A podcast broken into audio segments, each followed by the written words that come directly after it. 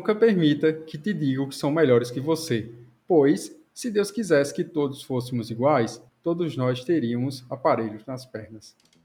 44 episódio do podcast Cine Café!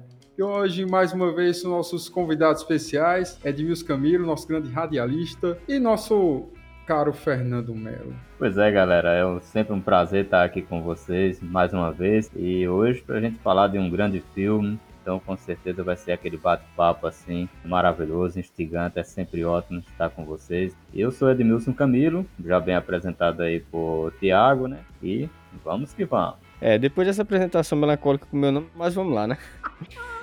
Sejam muito bem-vindos, meus queridos ouvintes, a mais um podcast Cine Café. Estou aqui, né, com grande honra para conversar com o Tiago e com o jornalista e grande comunicador Edmilson Camilo sobre um filmaço. Garanto que vai ser um ótimo papo. Vamos lá.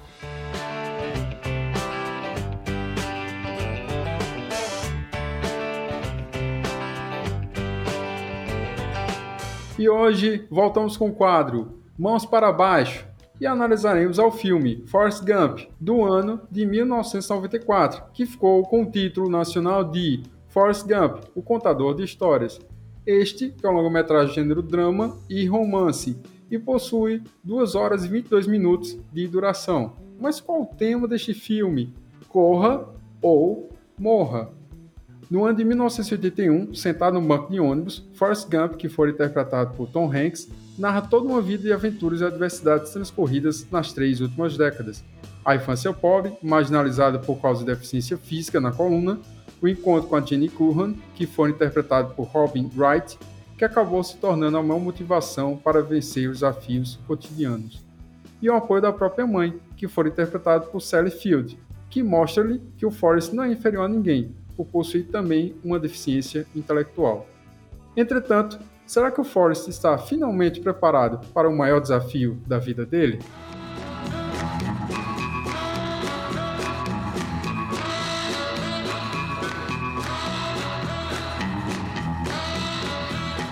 Queria iniciar essa discussão de hoje passando a bola, mesmo a bola estando um pouco furada, para o nosso caro Fernando Melo, para que ele dê essa opinião geral, essa visão mais genérica sobre o filme, por favor. Qual foi a primeira coisa que te chamou a atenção neste filme, Fernando? Na verdade, esse filme eu tinha assistido algumas partes, como eu estava comentando com os meninos aqui nos bastidores, eu tinha visto ele algumas vezes, só com pequenos trechos, nada demais. Eu sempre vi algumas partes, achava interessante, bacana, às vezes eu vi um vídeo na internet, mas quando eu fui assistir o filme e vi com outros olhos, eu me senti como se eu estivesse numa máquina do tempo frenética, passando pelos acontecimentos mais importantes da década de 60, 70 e 80. Com uma história envolvente, cheia de reviravoltas e acontecimentos que me fizeram ficar o tempo todo vidrado no filme. Foi um impacto assim, toda vez que a cada minuto que se passava, parecia que uma nova história estava começando. Isso foi o que mais me chamou a atenção no filme. Camille, e você, qual foi sua primeira visão, a visão mais geral sobre este filme? O filme ele é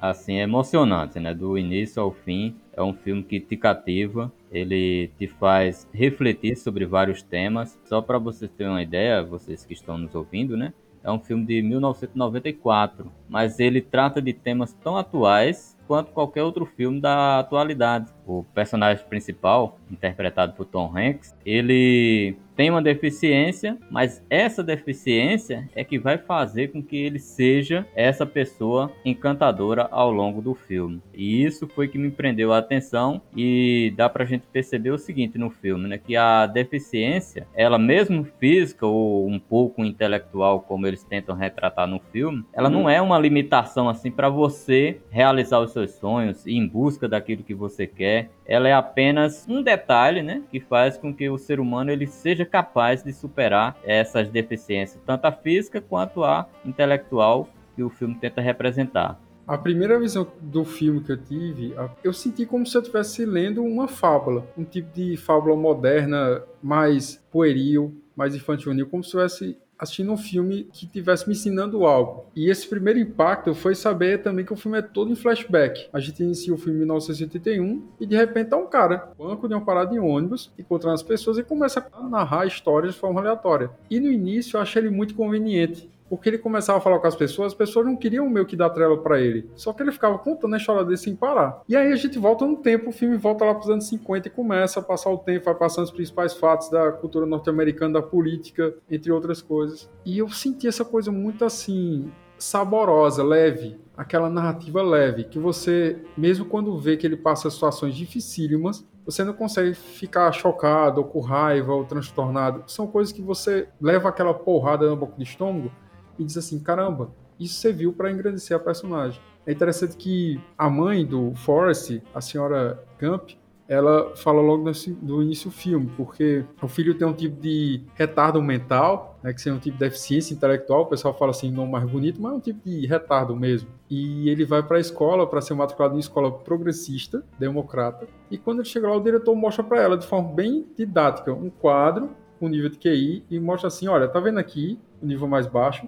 Seu filho está abaixo desse nível ele não pode nem tentar entrar na nossa escola. Ela fala, não, mas o que, é que eu posso fazer, não sei o que. Aí o diretor disse, olha, a única coisa que você pode fazer é se você for solteira. Então eles vão para a cama, eles têm um encontro, e a partir daí o garoto é matriculado na escola. E logo após, ela percebe que o filho tem um tipo de problema e leva ele ao ortopedista. E o cara fala que ele tem que usar um tipo de prótese nas pernas para poder evitar que a coluna dele saia do lugar, porque a coluna dele parecia um S, como ele fala. Então tem que deixar a pisada correta para poder alinhar a coluna.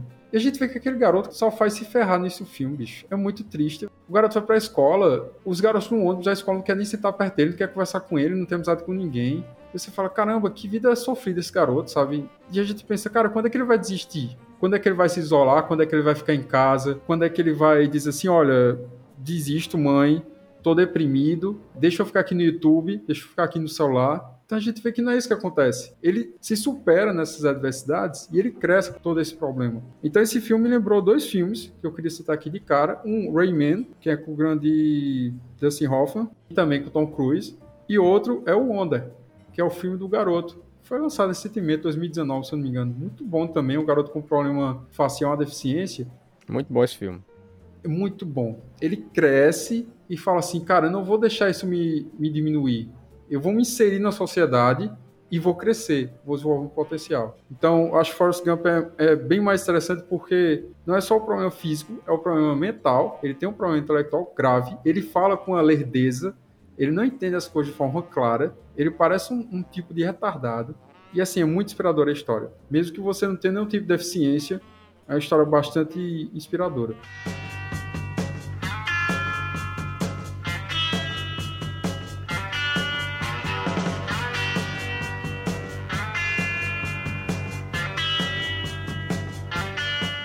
Como você fala, Tiago, em relação à, à inspiração, o filme ele pegou inspiração assim em vários momentos históricos. O interessante é como se fosse uma história dentro da outra. Aí você vê ex-presidentes americanos, você vê acontecimentos da cultura popular norte-americana que influenciaram o mundo inteiro. Você vê a questão dele estar inserido em vários momentos de forma a ser o protagonista. E isso é que é interessante. E à medida que ele vai crescendo, não pela questão assim de oportunismo, mas pelo fato, como ele fala no filme, não fazer coisas idiotas. Muitos chamavam ele de idiota, no contrário, ele sempre fazia coisas extremamente inteligentes. Toda vez que ele ia assumir a responsabilidade para fazer algo, ele dedicava-se 100%. Ele virava uma espécie de robô. Ele não queria saber o que acontecia ao redor. Isso desde a escola, quando o pessoal começou a perceber que ele tinha potencial mesmo achando ele o idiota, mas ele tinha potencial. Foi o que aconteceu nos momentos em que ele saiu da escola, passou por todo esse processo que o Tiago falou e entrou na faculdade. E na faculdade ele começou a chamar a atenção dos professores, principalmente pelas habilidades físicas, mas ele fazia coisas extremamente interessantes na parte assim intelectual, por incrível que pareça. Voltando um pouquinho no tempo, Fernando, tudo isso se deu ainda na escola. Porque na escola teve um dia que ele saiu com a garotinha a tal da Jenny, que era como se fosse a paixãozinha dele. Isso. Mas que a princípio não era essa primeira namoradinha. Foi a única garota que quis conversar com ele no ônibus. Então eles se aproximaram, ficaram amigos e desde então eles começaram a conviver bastante. E tem um momento que os garotos se reúnem para tacar pedra nele, que hoje é chamado de forma bonitinha bulinar ele foi bullyingado. Foi extremamente agredido. Pois é, o garoto era agredido. Naquele tempo a gente chorava, não. A gente fazia uma coisa, meu amigo. Tem essa não. Então, a Jenny diz: corre, Forrest, corre. E ele simplesmente começa a correr, com as pernas ainda usando aquele aparelho nas Uma pernas. nas pernas. Uma prótese para proteger a coluna dele, porque a coluna dele era torta, então assim, ele não podia pisar firme, senão ia continuar prejudicando a coluna. E você percebe assim que naquela situação extrema, aquele garoto tem que sobreviver. Então ele literalmente quebra aquelas próteses de aço e vai embora correndo e foge. E aí depois, quando ele chega na universidade, acontece a mesma coisa. Isso. Esse grupo de jovens também se reúne para apedrejar ele, só que agora eles estão de carro. E o que acontece? O Forrest, mais uma vez com a Jenny, a Jenny fala: corre, Forrest, corre, e ele começa a correr. Só que dessa vez ele entra no meio do campo de futebol e ele faz o touchdown. Assim, ele na realidade não faz o touchdown, ele atravessa um garoto que tá fazendo touchdown, ele ultrapassa, e aí todo mundo fica pensando: caramba, esse garoto é o Usain Bolt, quer dizer. Ele é o garoto mais rápido do mundo, a gente tem que contratar É, ele. resenha demais. E aí a univers- a universidade dá um- uma bolsa para ele estudar lá, para esse atleta de futebol. Olha o pulo do gato. Ele não tem capacidade nenhuma nem de estar na escola de nível básico. Depois, quando ele chega no nível superior, ele vai porque ele recebe bolsa integral. Quer dizer, ele nunca cursaria a universidade se não fosse a habilidade dele com a corrida. Exato. E aí depois, mais à frente, ele se forma. E a mãe dele fala assim, com muito orgulho. Ele se formou, ele deu esse grande orgulho pra ela, e ele meio que não entendia nem o que era aquilo, porque se você lembrar da cena, ele meio que tá mexendo o chapéu assim na hora de tirar a foto, ele não sabe nem o que tá acontecendo ali.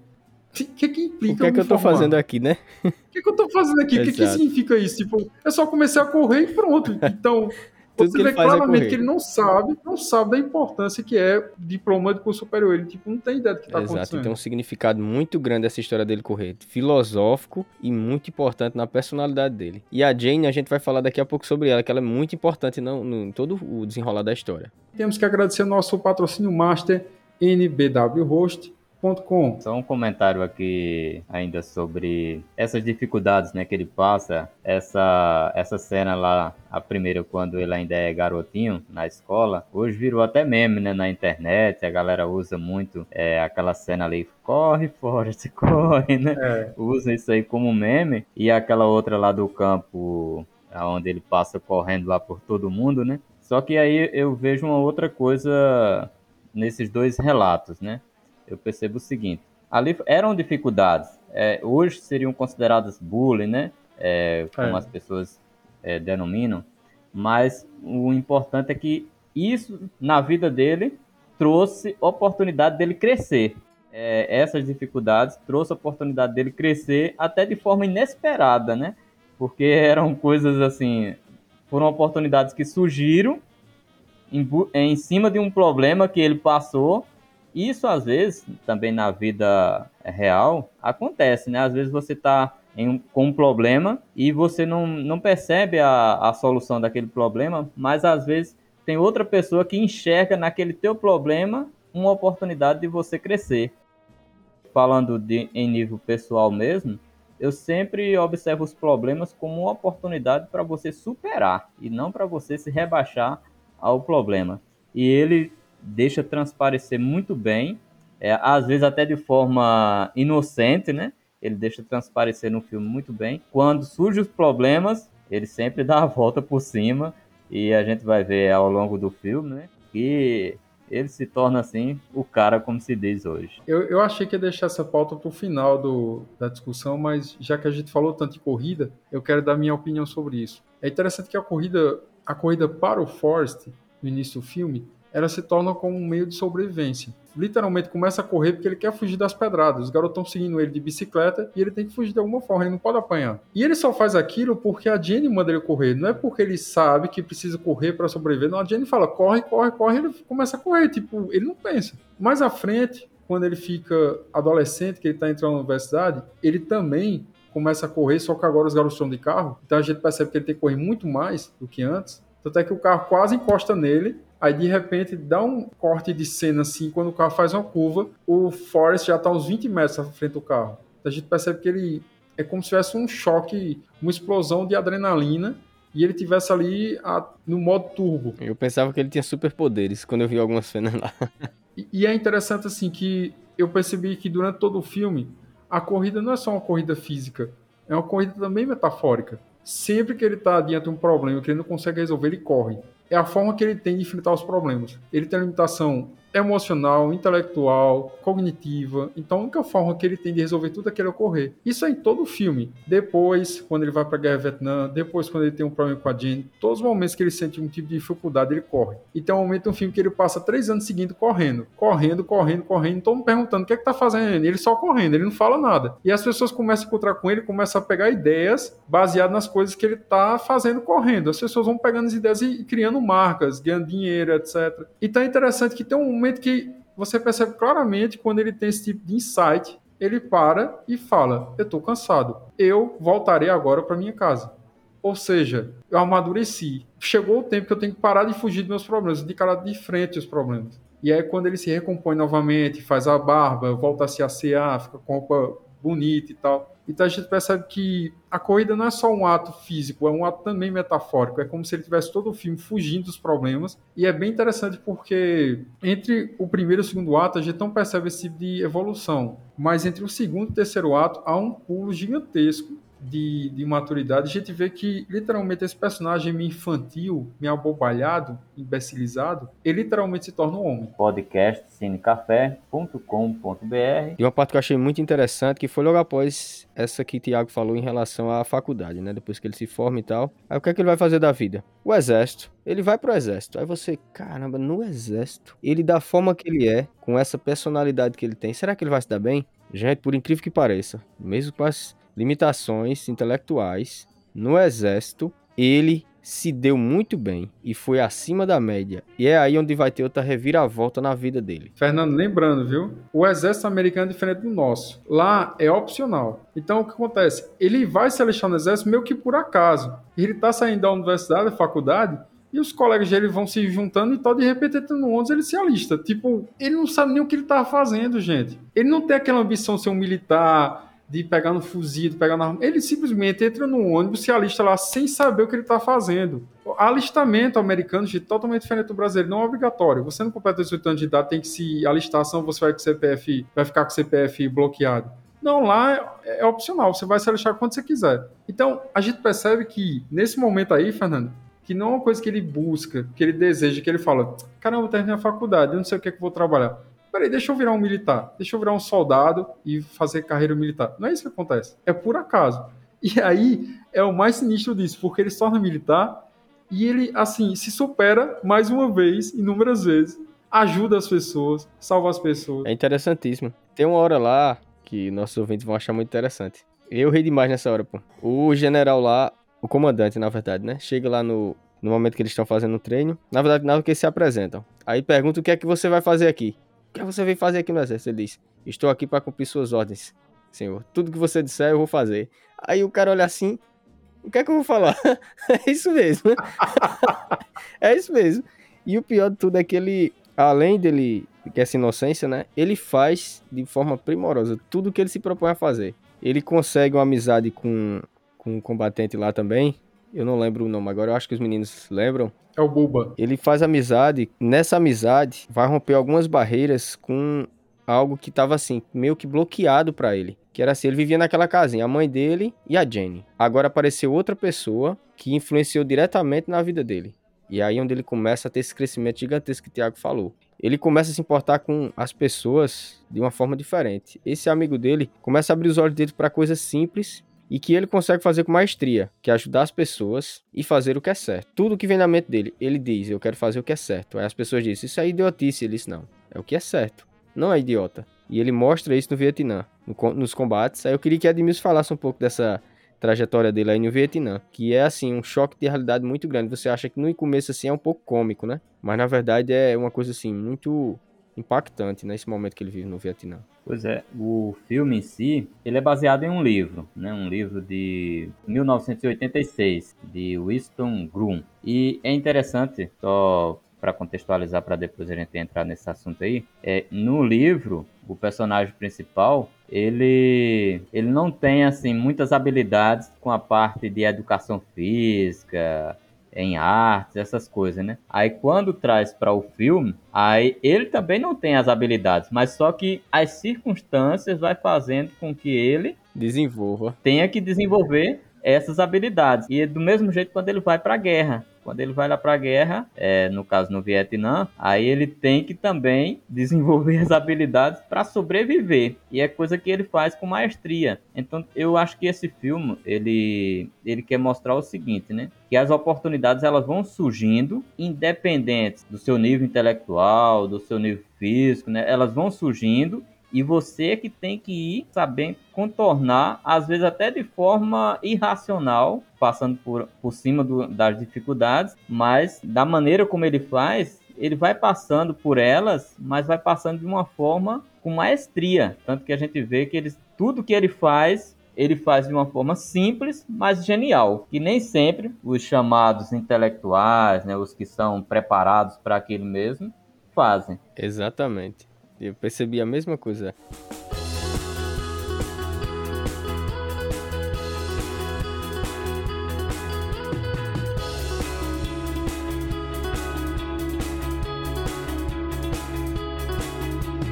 Porque o Tom Hanks, quem já assistiu o filme, quem, quem entende um pouco de cinema, não precisa nem ser acadêmico, mas quem já assistiu filmes de qualidade sabe quem Tom Hanks é. O vigor físico e o que se exigiu em termos físicos dele foi algo assim, excepcional. Ele usou dublê, mas na grande parte daquelas correrias que ele fazia era o próprio Tom Hanks. Em algumas delas era o, irmão dele, mas a grande maioria era ele, porque ele desenvolveu um jeito desengonçado de correr, meio que nerd, uns traços assim bem que que cômicos. Só para ilustrar o que ele estava falando sobre a deficiência, é que para que os ouvintes possam compreender, a gente não tá falando de um cara retardado mental. Tá falando de uma pessoa que tem um tipo de limitação. Era como se ele fosse um pouco mais lento. Seria o que a gente chamaria hoje em dia de um tipo de autismo. Então, muitas vezes a gente, a gente percebe que os personagens falam com o Gump e ele meio que demora a responder, demora a compreender, de certa forma, ele compreende tudo de forma literal, ele não consegue entender de forma metafórica, subjetiva, abstrata, tudo é literal para ele. No segundo momento, uma coisa interessante que, que Edilson falou também é sobre essa desenvolvimento de habilidades, porque a gente percebe que ele não é forte fisicamente, ele não é bonito, ele não é simpático, nada. Ele é um cara altamente introvertido, ele não é de estar tá falando, tanto é que tem um momento que o Bulba, que foi interpretado pelo Mikelty Williamson, tem um momento que eles se apresentam lá no, no quartel, como o Fernando falou, e o chefe lá do batalhão, literalmente ele manda ele limpar o chão com uma escova de dentes. Você vê aqueles dois homens arrões assim, limpando o chão, gente, com a escova de dentes. Você imagina o tempo que demora para limpar, limpar aquilo tudo. E o Bulba aproveita aquele momento para falar dos tipos de camarões que existem, porque a família dele é conhecida por pescar camarões e, e, e, tratar os camarões lá no estado do Alabama. E ele começa a falar para o Gump todas as receitas que se faz com camarões. Isso demora, acho, dias, porque vai mostrando várias cenas e ele continua falando o nome das receitas. E a gente percebe que o Gump não se incomoda não se incomoda, porque ele tem um tipo de autismo, tipo, ele talvez não esteja nem escutando o que eu tô falando. Enquanto que o Bulba tá falando sem parar porque é um cara pobre, é um cara limitado, culturalmente, vamos dizer assim. Ele não acha que tá incomodando ninguém. Ele acha que só tá falando de uma coisa que é comum para ele e que ele acha que é comum para todos. Ele acha que todo mundo conhece o camarão. Todo mundo gosta do que ele tá falando. Só que até a gente que é espectador, a gente assiste aquela cena e fica um pouco entediado, porque você fala assim, cara, eu não quero saber de porcaria de camarão. Então a gente percebe que o Gump, ele é um cara determinado, ele é um cara obstinado. Acho que a palavra seria essa. Tudo que ele coloca na cabeça, ele só ele só para literalmente quando ele termina. Então, é interessante que em todos os momentos que aparece um tipo de ordem para ele, ele não questiona, porque ele não compreende direito o que são as coisas, e ele simplesmente faz. Então, é muito é muito interessante, é muito apaixonante a gente ver que tem esse personagem talvez puro, talvez bom demais, mas que é um cara que tudo que se propõe a fazer ele faz muito bem. Tanto é que ele é inúmeras vezes condecorado durante o filme, né? Ele vai para dois ou três encontros presidenciais, ganha inúmeras medalhas de honra, medalha de mérito. Tem uma hora que ele vai dar a medalha para Jenny, a Jenny vira um tipo de hipster drogada lá. Ele chega e fala assim: "Toma essa medalha para você". Tipo, para ele é só uma medalha, ele não tem ideia do que é aquilo. E ela fala: "Mas fora você tá me dando a medalha que o presente deu". "Ah, toma a medalha sua". Tipo, você fala: "Cara, você é louco". A garota é totalmente nilista, totalmente aproveitadora. A gente percebe que ela é muito esperta ela vive pulando de galho em galho atrás de homem para poder se beneficiar de alguma forma, enquanto que o, Force não é totalmente pueril. E assim, é triste também perceber que essa Jenny, ela nunca fica com ele, não é porque ela é uma pessoa má em si, não é porque ela tem uma índole, mas porque ela é uma pessoa traumatizada. Eu não sei se vocês perceberam, mas tem umas cenas logo iniciais, logo início do filme, tem uma das cenas que o Forrest vai à casa da Jenny, porque ela falta à escola. Eles sempre iam juntos no ônibus da escola. Então, de que ela falta, o Forrest fala: Deixa eu ir na casa dela, aconteceu uma coisa. E quando ele vai à casa dela, ele vê que o pai tá meio que abraçando e beijando muito ela. Ele fala isso no filme. Ele fala: olha, o pai da Jean gostava muito de abraçar e beijar ela. Ele era muito carinhoso. Ele fala assim, né? Com a inocência dele, né? Com ela e com as irmãs. E depois a gente vê a Jenny correndo pro meio milharal e levando o Forrest. E ela começa a orar. E a gente fala: caramba, essa garota tá opressa, tá acontecendo alguma coisa. Porque qual a garota que foge de casa com medo dos matos para poder orar? Tem uma, tem uma coisa muito errada. E aí você percebe que o pai dela era abusador o pai dela abusava sexualmente dela e das irmãs. Tanto é que mais à frente no filme aparece o conselho tutelar chega na casa dela, tirando ela da casa e literalmente colocando ela de guarda na guarda da, da avó. Então você fala, caramba, isso foi início de tudo. Foi a partir daí que a Jenny desenvolveu essa personalidade tão controversa essa vida tão, vamos dizer assim, entre aspas, nilista. A gente percebe que ela não consegue se dedicar a nada de verdade. Ela vai pulando de galho em galho o tempo todo. Tem até um momento que o, o Gump, extremamente apaixonado, pede ele em casamento. E a mulher simplesmente joga tudo pro ar e vai embora. Tipo assim, você vê que ela é uma pessoa disfuncional. Por quê? Por causa desse trauma de infância e ter sido abusada pelo próprio pai. Lembrando, pessoal, para vocês nos seguirem nas redes sociais e, é claro, no nosso site, podcastcinecafé.com.br. Tem uma uma cena lá no início do filme e no final, né? Vocês, é, quem não assistiu ainda, que for assistir vai ver, que é aquela cena da pena. Eu fui pesquisar sobre aquela pena e ela tem vários simbolismos ali, tem várias interpretações, né? várias pessoas interpretam de diversas maneiras. E uma das interpretações que as pessoas comentam bastante é diz que ela pode simbolizar a questão da leveza, do intelecto prejudicado dele, da questão do destino, né? da experiência de vida dele mesmo. Mas é claro que vocês no final do quando vocês assistirem, né, vocês que estão nos ouvindo, vão dar a interpretação que vocês acharem que é, cabe no filme. Eu não vou fazer aqui a minha interpretação, né? Eu vou deixar para vocês que vão assistir fazer. Mas o que eu queria trazer a atenção aqui, é, complementando o comentário de Tiago, né, é a questão dos temas que o filme ele traz, mesmo de forma sutil. Ele não vai se aprofundar, mas ele traz temas muito atuais, né? Como esse aí, por exemplo, do abuso, né? Do abuso parental, o pai abusando da filha. Traz temas políticos, temas históricos. São, são várias coisas que dá pra gente refletir. Tem até uma frase, me corrija aí se a pronúncia estiver errada, né? Que é o Andy Firman, que é o, o produtor do filme. Ele disse o seguinte: Não quero soar como uma versão ruim de A Criança Interior, mas a inocência infantil de Forrest Gump é a que todos nós já tivemos. É uma jornada emocional.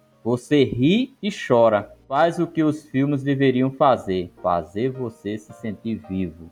E quando a gente assiste o filme, realmente você vai se sentir vivo, você vai ter a questão do emocional trabalhado ali, é, seu emocional ele vai ser mexido, né? Você vai ter aquele choque emocional com não só com os temas que ele traz, mas a maneira como ele age em determinadas situações e vai fazer com que a gente também passe a refletir sobre a vida, sobre problemas, sobre superação. É claro que essa recomendação a gente vai deixar lá para o final do, dos comentários aqui, mas eu já vou logo adiantando para vocês. É um filme assim que vale a pena você assistir. Quem ainda não assistiu, é, tira um tempinho. São duas horas e pouco, né? Às vezes a gente perde esse tempo aí tendo outras coisas que não, não vai te, te agregar valores para sua vida. E esse filme, com certeza, ele vai fazer você refletir, vai fazer você rir, vai fazer você chorar, vai fazer você se emocionar. Podcast cinecafé.com.br Uma coisa que eu queria deixar assim claro para os nossos ouvintes é que quando vocês forem assistir, vocês vão sentir uma junção de vários tipos de gêneros: drama, ação, comédia. Eu senti até alguns traços de fantasia no filme, mas assim me fez voltar a memórias da minha infância. O filme assim me fez, nossa, isso aqui já aconteceu comigo em algum momento na infância.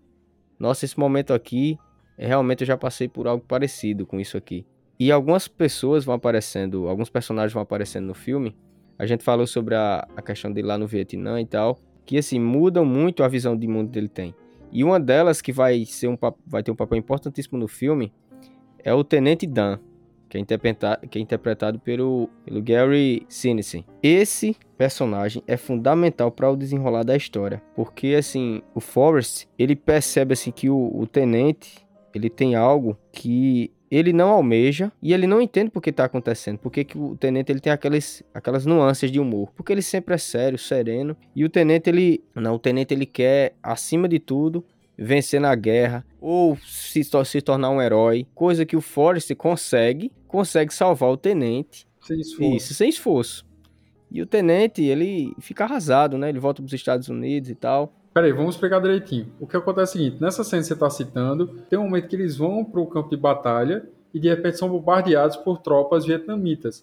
O que acontece? Todos eles são dizimados. E o Forrest simplesmente lembra do conselho da Jenny e começa a correr, correr, correr, fugir, fugir, fugir. Tem um momento que ele para e fala assim: caramba, cadê o pessoal? Ou voltar para buscá-los. E ele começa a voltar e resgatar um por um. E vai resgatando um por um. O que acontece? Nesse momento que ele resgata o Buba, que seria o último que ele estava procurando, o que ele mais procurou foi o Buba, ele fez uma promessa para o Buma que quando ele voltasse do exército, quando ele saísse da guerra, ele ia comprar um barco de pesca para poder pescar camarões com Buba. Só que, nesse momento, ele salva o Tenente Dan. Só que o Tenente Dan ficou gravemente ferido. Ele literalmente perdeu as pernas ele teve que amputar as pernas. E aí você percebe que o Tenente Dan é dividido em duas partes. Essa primeira parte, que ele é um, um tipo de comandante militar altamente Casco. rígido, severo, disciplinado. E no outro momento, ele é um cara totalmente nihilista, totalmente autodestrutivo. Que é quando ele perde as pernas, ele fala, cara, por que eu não morri? Por que você não deixou morrer?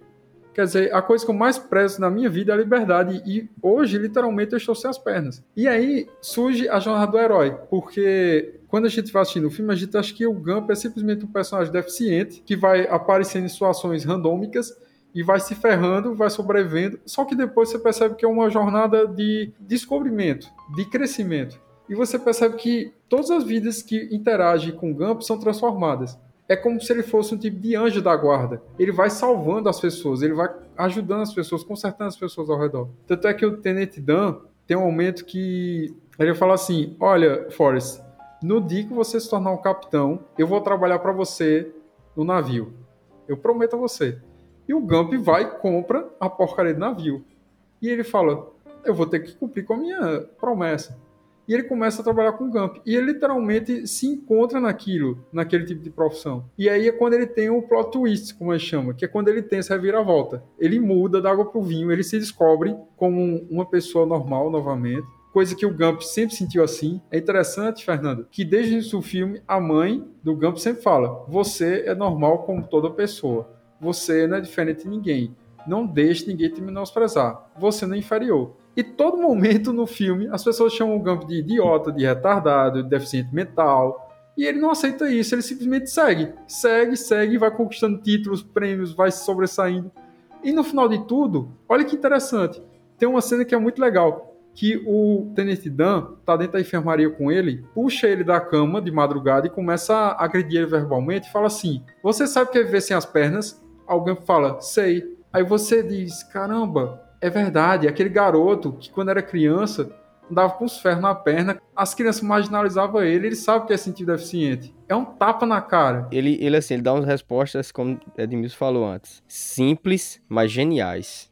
Geniais. Geniais mesmo. E o interessante em relação a isso que as pessoas falam dele, por essa, essa espécie de, de especialidade, eu não vou dizer deficiência, especialidade dele, as pessoas dizem, você é idiota por causa das escolhas que ele pega, que ele faz. Ele, não, eu não estou fazendo nada de idiota. E interessante é que realmente não faz nada de idiotice. A gente percebe que, apesar dele ter essas deficiências, mas ele sempre se sobressai, ele cresce diante disso, ele se sente normal. Você em nenhum momento do filme observa ele se lamentando por alguma condição dele. Se lamentando porque é meio retardado, se lamentando porque alguém menosprezou ele, se lamentando porque as pernas dele não funcionam direito. Ele nunca se lamenta. Tanto é que é interessante que o filme, logo no início, né? É, a gente volta um pouquinho. A casa dele foi uma pensão, que a mãe dele, obviamente, é viúva. E ele pergunta: Mãe, o que aconteceu com nosso pai? Com meu pai, no caso. A mãe dele fala: Não, filho, fui tirar férias. E aí, mais à frente do filme, ele repete essa expressão e ele pergunta: Mãe, o que é férias? Aí a mãe não sabe como dizer, não sabe ainda ensinar o garoto o que é a, a perda de uma pessoa. Ela não sabe explicar uma coisa tão complexa como essa. Então ela meio que tira de tempo. E assim, é legal porque desde o início do filme a gente não vê se lamentando por a condição dele de ser filho sem pai, de ter uma limitação física ou mental. A casa ele vira um tipo de pensão, porque a mãe dele é a única forma de conseguir renda para sustentar a família. E aí tem um dia que ele tá no quarto com Elvis Presley e ele começa a dançar com as perninhas dele aleijadas, assim, começa a se tremer, e você fala assim, caramba, coitado. A criancinha com problema na coluna sério, com um monte de ferro na perna, tentando dançar com som de violão. E aí no filme mais à frente, aparece o Elvis imitando o garoto, dançando do mesmo jeito, assim, você fala, não, é sacanagem, né, velho? Puta merda, bicho. Cara, cara, é, é, sac... ter ah, é brincadeira, né, bicho? Poxa, ter bicho. cobrado, né, cara, minha ah, é comissão sacanagem. ali. O Elvis não, fazendo sacanagem... com a minha dança. O que eu achei maravilhoso foi assim, pegaram um fato histórico, aquela dança do Elvis, enxertaram no filme. Isso aí que eu falei no começo. Eles foram geniais nisso aí. nbwhost.com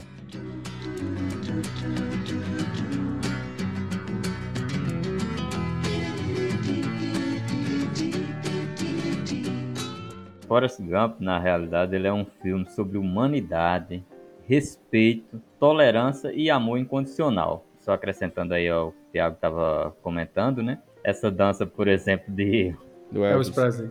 De Elvis Presley, né? Interessante que é como se, por exemplo, Elvis fosse reproduzir a dança dele, né? Exatamente.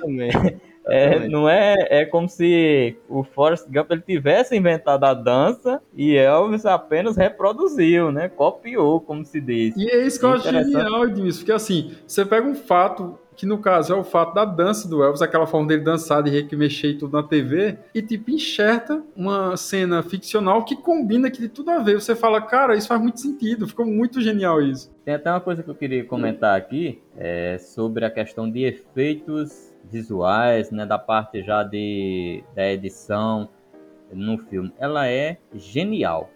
E se a gente pegar a data, o filme foi lançado em 1994, né? então ele foi, começou a ser gravado bem antes. Aí eu fico imaginando o trabalho que eles tiveram para fazer aquelas montagens, né? Porque, por exemplo, naquela parte que ele tá lá com é, John Lennon, né? Isso, Conversando. ele tá numa entrevista bem famosa que John Lennon fez.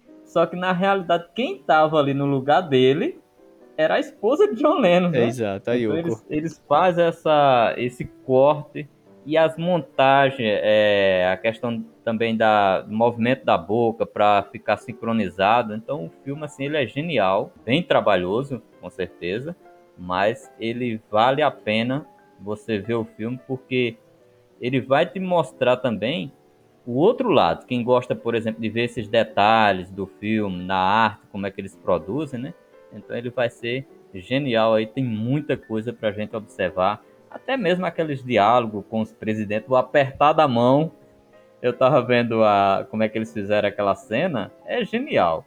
Eles pegaram a mão do cara e meio que colocaram ali por trás da dele e para quem tá assistindo dá a ideia de que realmente ele apertou a mão de John John Kennedy, né, tudo. Então o filme ele trata essa questão dos efeitos visuais de uma forma assim muito bela, muito bem feita mesmo. Já nesse ponto, Edmilson, eu discordo de você. Sim. Por quê? Desde a primeira vez que eu assisti esse filme, quando era bem jovemzinho, eu meio que não engoli aquelas cenas de efeitos especiais. eu olhava assim, hoje em dia, o conhecimento que eu tenho, como você falou, eu sei que foi inovador, foi muito bom para a época. Uhum. Mas naquela época, quando eu vi a cena, cara, isso é falso. É porque Tiago é chato. Tiago é chato demais com essas coisas. ah, meu amigo, peraí, né, velho? Todo filme Tiago reclama, amigo. O cara pode fazer eu... os maiores efeitos da, claro, da história. O, claro. o, filme do Batman mesmo, ele debateu muito claro, sobre isso aí. Claro, eu não sou pago, eu não sou pago por nenhuma empresa para poder fazer mexão. Eu tô aqui para criticar. Sendo bom ou ruim, eu tô aqui para criticar. Mas uhum. assim, o que, o que eu concordo com você, Edmilson, é, é sobre a inovação. Realmente foram efeitos Isso, muito exato, é. difíceis é. E para a época uhum. foram muito bons. É claro que se a gente fosse refilmar esse filme de dias atuais, o filme dá um pulo de 500%, é óbvio. Mas Pronto, uma coisa que me incomodou, aqueles recortes que tem, principalmente nos vídeos em preto e branco, no encontro com os presentes. Eu, particularmente, eu consegui perceber, desde as minhas primeiras audições, quando jovem, eu consegui perceber que ali era um efeito, que estava recortado aquele espaço, aquela cabeça, o formato do corpo e tal. Então, isso me incomodou. Mas eu achei genial a ideia de, tipo, cara, você pegar um frame de um presidente e colocar, enxertar com um personagem ficcional. Você se você prestar atenção, todos os filmes que existem, nos últimos 40 anos não existe nenhum filme usando esse tipo de efeito. Não existe um filme com um personagem falso se relacionando com o presidente da república de nenhum país. Ou com algum tipo de autoridade e tal, você não tem. Então, Exato. isso eu achei genial de Wilson. Uhum. O trabalho que deve ter dado, você pegar a imagem, o frame, recortar, fazer a montagem, a, a mexer a boca. Você olha fala que genial, cara. Porque eu tava olhando nos extras, até a posição do braço do Tom Hanks, eles colocaram na altura ideal para ficar exatamente da mesma altura do braço de John Kennedy. Então ele tinha uma linha guia, que ele sabia até onde ia o braço dele, e ele tinha uma linha guia para o olho dele, para saber a altura que ele olhar, para dar diretamente no olhar do John Kennedy. Então eu olhei assim e falei, caramba, que coisa maravilhosa. Isso é de uma complexidade dificuldade altíssima.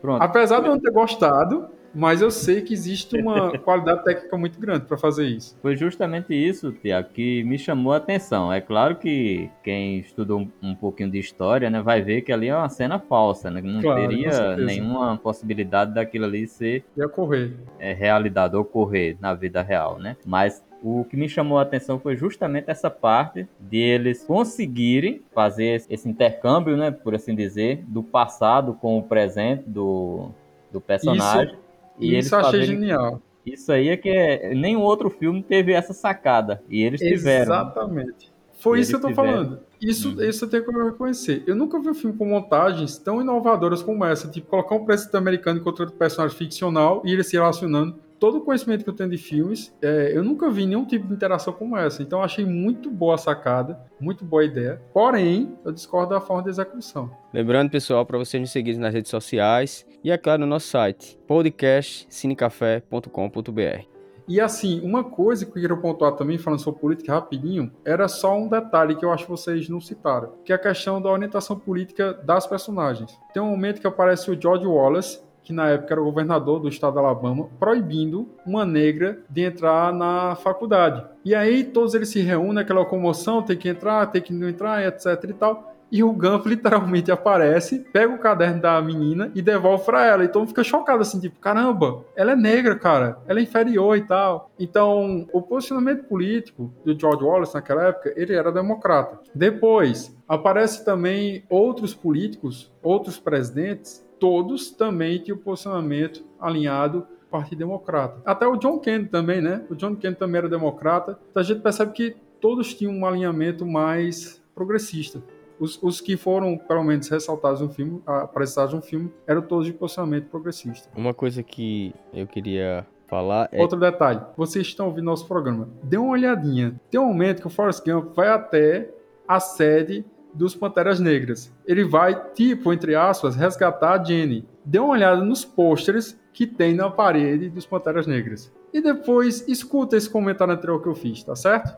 É, eu queria deixar dois comentários aqui. Um foi o seguinte, foi que eu fiquei surpreso logo no começo, que depois você percebe, por causa dos contextos históricos, que a mãe do Forrest, na verdade ele pergunta, né, de onde vem meu nome? Aí ela diz o seguinte: "Seu nome, ele vem de um grande guerreiro, de um homem que lutou bastante e tal. Aí ele fica pensando quem foi. Aí ele diz que era do líder do Ku Klux Klan. Aí você, nossa, caramba, isso deve ter dado uma polêmica tão grande na época. O protagonista do filme, com o nome Forrest Gump, o nome é derivado de um cara, na história fictícia, é claro, de um cara que desenvolveu um dos maiores grupos de segregação da história norte-americana e no mundo inteiro. E ele faz todo o contrário do que aquela entidade ela buscava, né? Com a inocência dele, com a honestidade, tudo. Só para enfatizar, Fernando, lembrando que esse avô do Forrest Gump, que criou a Ku Klux Klan, também era democrata. Então, é sabido, isso é um fato histórico, que a Ku Klux Klan foi um movimento radical criado por democratas segregatórios. E sobre essas pessoas que passam nessa parada de ônibus, é interessante, Fernando, que logo no início do filme aparece uma mulher negra que vai pegar o, o ônibus e ela meio que não dá atenção pro Gump. O Gump tá falando sozinho, ela meio que não olha nem de lado. E tem uma hora que chega o ônibus. Aí ele fala assim: Você não ia pegar o 7? Ela fala: Não, vou pegar o 4. Ou seja, a gente percebe que ela tá incomodada. Ela tá tão incomodada que ela vai pegar um outro ônibus para não ficar mais ali. Exato. Tipo, Exato. eu não tô mais com saco desse setor conversa, cara. Tipo, ela vai pegar outro ônibus para se livrar dele. E tem gente. E aí vai passando todo o filme. Já ao final do filme aparece essa mulher que você falou. E aí ela fala. É, ele, ele pergunta: Você nem pegar tal ônibus? Ela falou: Não, eu pego o próximo. Então a gente vê assim que ele vai narrando a história dele. E a história dele é tão envolvente, as pessoas vão se envolvendo tanto. Que as pessoas começam a ficar mais tempo do que precisam ali. Tem um cara que chega e desdenha dele e fala assim: Ah, você é milionário? Que conversa, não sei o quê, poxa. E aí você vê que cada pessoa tem uma reação diferente, mas não deixa de ser empolgante, porque para a gente, espectador que acompanha tudo, a gente percebe que é um amadurecimento dessas narrativas. Não é um monte de história ficcional que você olha e fala assim: que conversa, o cara tá num dia ganhando medalha do exército, no outro dia tá sendo campeão mundial de ping-pong na China comunista, que conversa.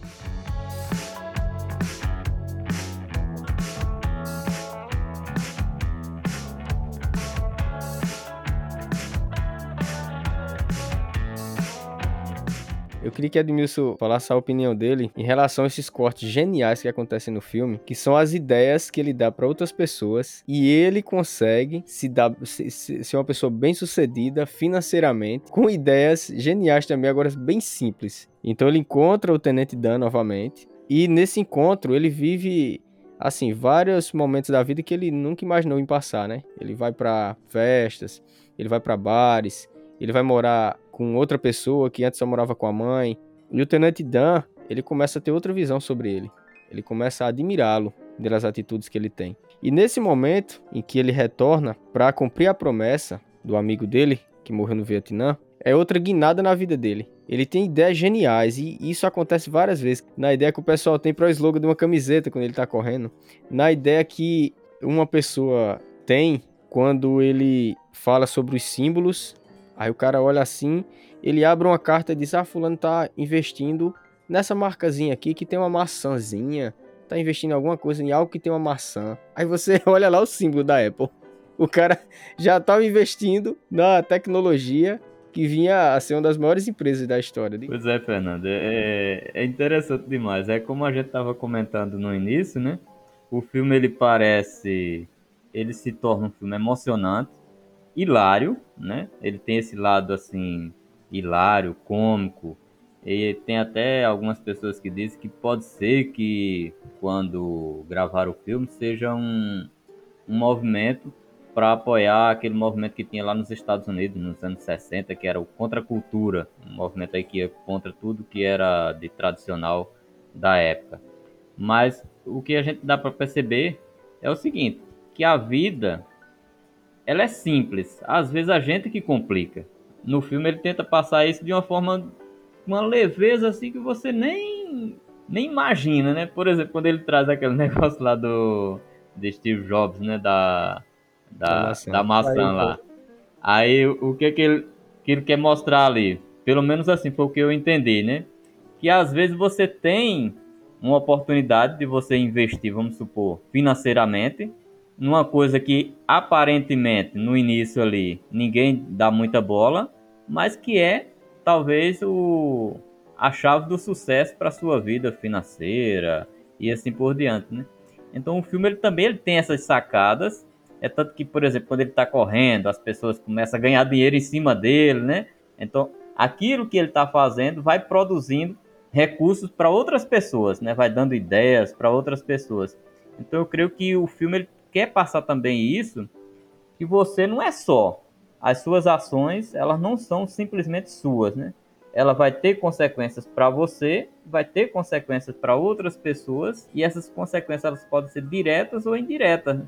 E o Forrest Gump ele representa muito bem isso, né? Tanto que as pessoas que se dão ali com ele, que interagem com ele, a gente percebe que algumas mudam de vida, mudam de atitudes, e ele consegue fazer isso de uma forma simples, sem, às vezes até sem precisar falar, simplesmente com atitude. Coisas que o ser humano também, hoje, né, trazendo para a nossa realidade, ele pode fazer às vezes, no caso da gente que somos professores, né? A maneira como a gente se comporta em sala de aula, a maneira como você expressa uma palavra para um aluno, você pode pensar assim, isso não vai, é, é, é, é, não vai ter nenhum impacto para mim no, no presente. Mas Quantos de meus ex-alunos já encontrei e o cara disse para mim: Rapaz, aquilo que você fez em sala de aula tal dia marcou minha vida. E eu fico pensando assim: mas não lembro disso, né?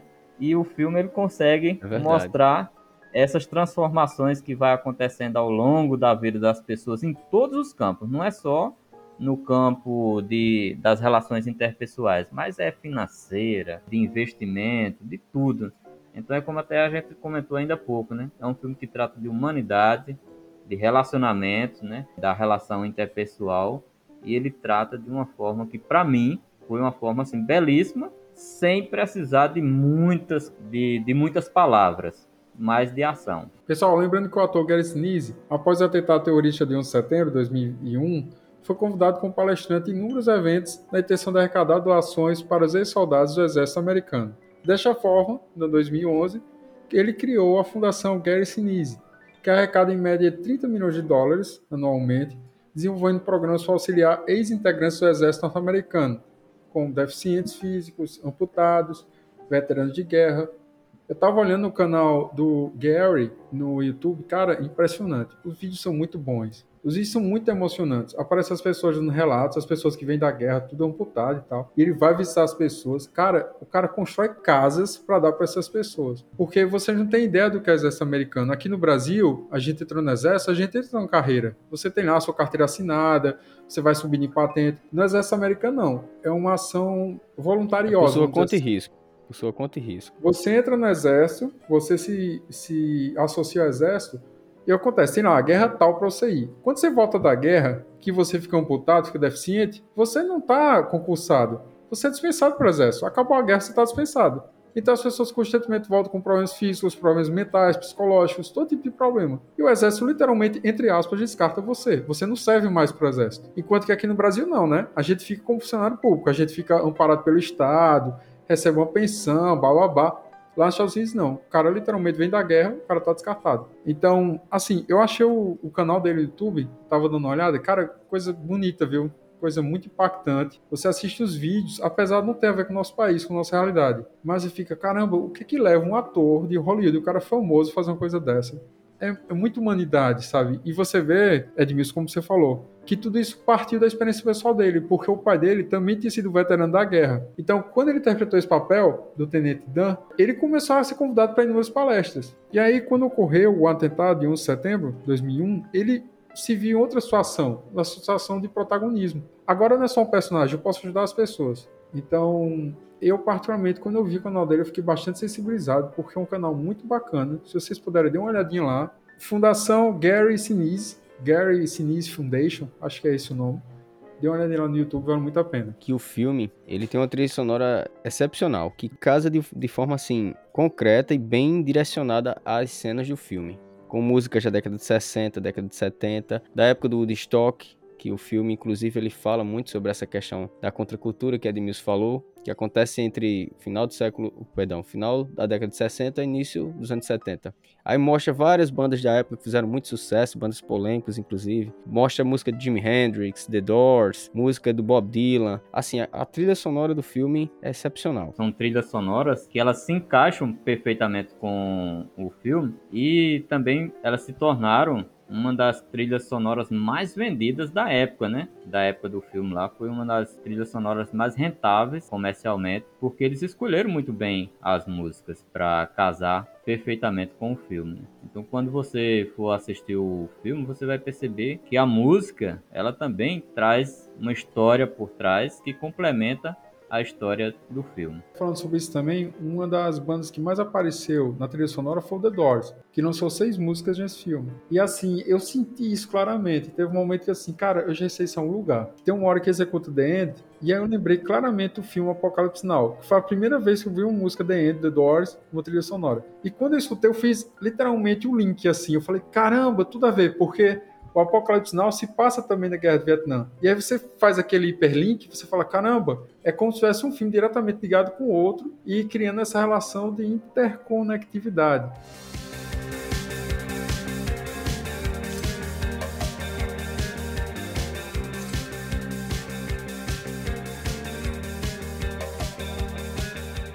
Chegamos ao tão aguardado momento, que é aquele momento que nós separamos as pessoas com retardo mental das pessoas sãs. Será que nós vamos ter mais um embate entre mestre e aprendiz? Será? Vamos ver.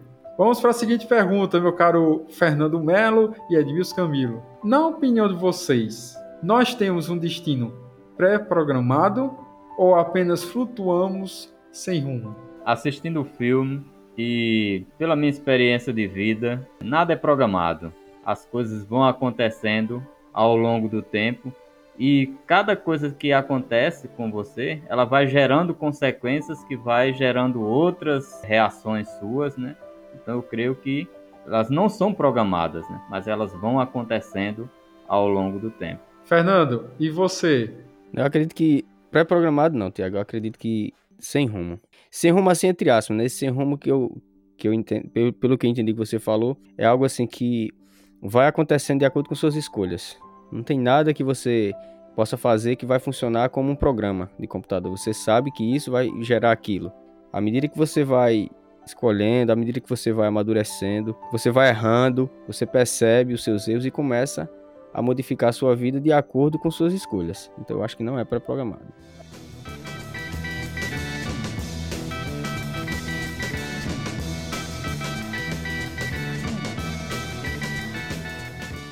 Encerrando o episódio de hoje, queria pedir aos nossos caros participantes que dessem seu veredito final, que dissessem a quem, a que tipo de público eles recomendam esse tipo de filme, o número de xícaras, obviamente, que vai de 0 a 10. Esse filme pode ser muito ruim, então ele pode ficar com nota 0, por exemplo.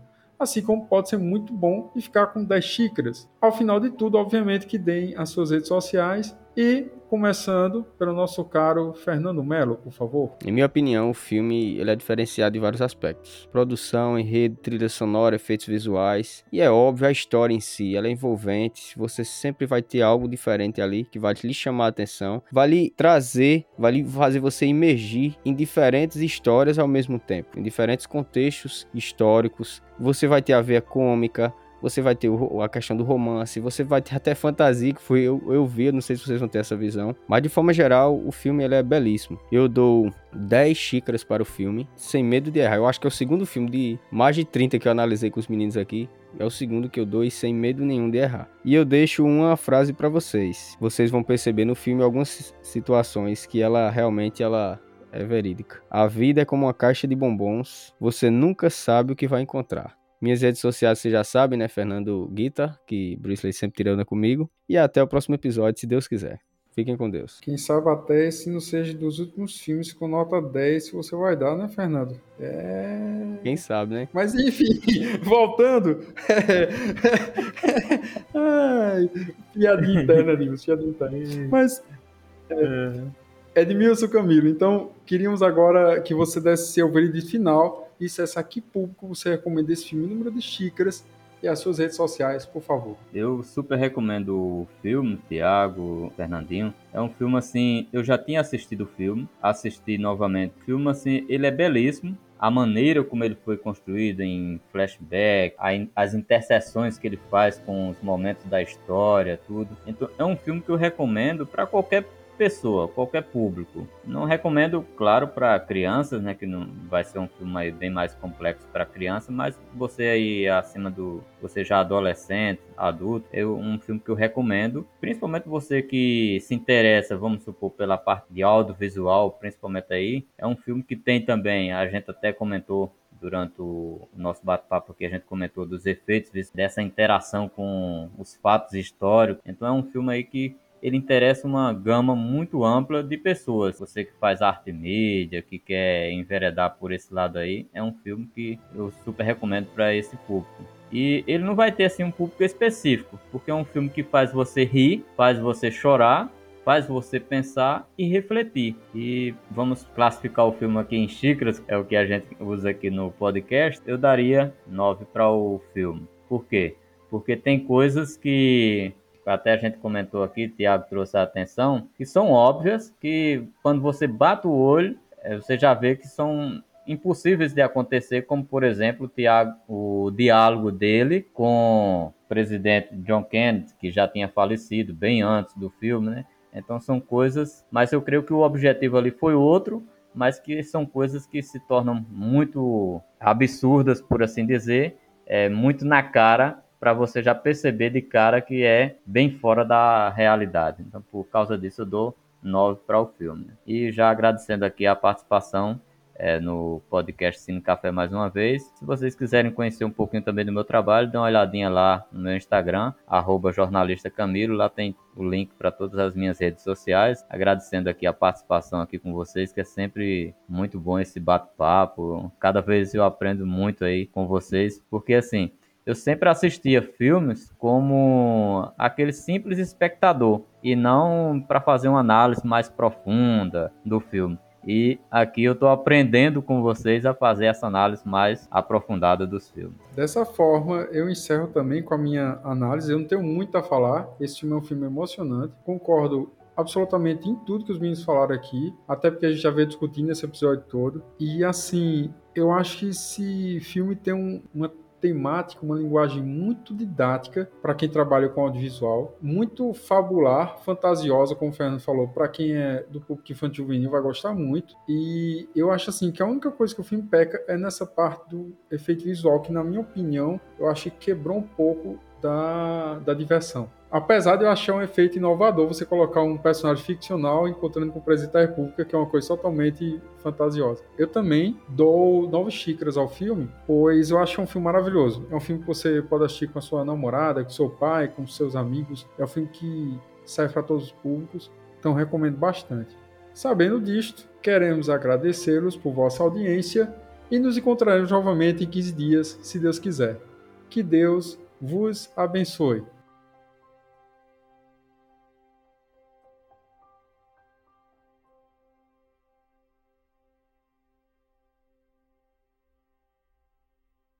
This is the end.